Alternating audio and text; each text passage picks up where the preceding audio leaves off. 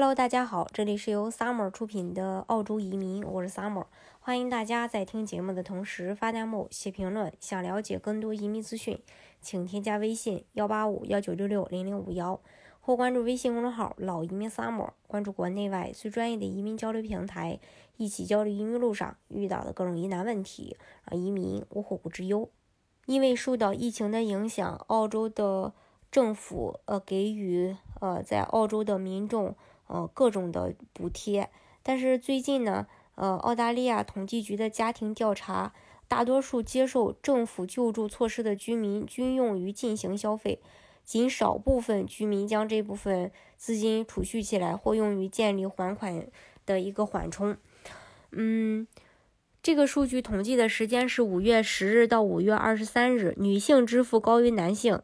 呃，那呃。在接受政府刺激支出的人当中，女性获得政府资金的可能性高于男性。数据也显示，有百分之三十六的女性获得了政府资金，而这男而男性这一比例是百分之二十七。失业人士中，超过百分之三十的人将政府给的钱存在了银行，而有工作的人中，这一比例是百分之二十六。另外，百分之五十四的人取消了国内旅行计划。就地域分布情况来看，偏远地区获得政府支持的比例更高，比如说塔州达到百分之四十七，其次是南澳洲百分之三十九，昆州的话是百分之三十七。相比之下的话，澳洲的首府领地比例最低是百分之二十二。澳大利亚联邦银行上月发布了数据显示，截止到六月份的每户呃储蓄账户平均。总储蓄余额同比增长百分之十二，储蓄高于常态，在一定程度上也受到人员流动限制的影响。疫情期间，人们被告知居家隔离，尽可能减少外出的次数，支出呢会有所呃缩减。经济学家也认为，这个是属于预防性储蓄。随着时间的推移，新冠疫情不确定性会消失，那个时候呢，人们会开始增加消费，从而可能逆转这种储蓄增加的趋势。从经济学理论角度来看，这种预防性货币需求是凯恩斯主义经济学中三种货币需求中的一种，其他两种是交易需求和投机需求。预防性货币需求是指，嗯，持有真实的货币余额以备不时之需。出现这种需求的主要原因是不能预见收支的状况。持有预防性余额可以最大限度地减少意外造成的损失，它是人们通过保持高额现金余额来应对高度不确定性的一种行为。此次新冠疫情给经济运行带来了很大的影响，影这个影院和交通等行业也损失惨重，零售行业因为在线购物而面临着销售岗位需求减少，建筑等行业的就业岗位则受政府刺激政策减弱的负面影响。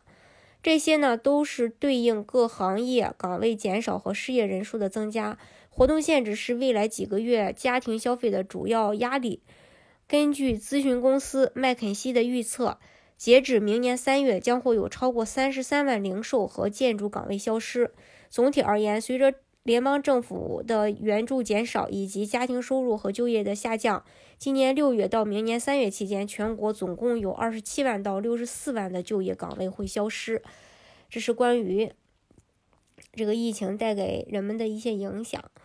嗯，当然，呃，虽然疫情还在，但是澳洲的移民计划还没有哦去有所改变，只是说今年的这个整体的移民配额的一个。呃，公布会要延迟到十月份，那到时候呢，我们也可以看一下相关的一个移民签证类别对应的呃这个配额是多少呃？当然，现在南澳的话也会放出一些临时性的配额，大家如果是说符合南澳的移民政策的话，也可以去进行一个申请。好，今天的节目呢就给大家分享到这里。如果大家想具体的了解澳洲的移民政策的话，欢迎大家添加我的微信幺八五幺九六六零零五幺，或关注微信公众号“老移民 summer”，关注国内外最专业的移民交流平台，一起交流移民路上遇到的各种疑难问题，让移民无后顾之忧。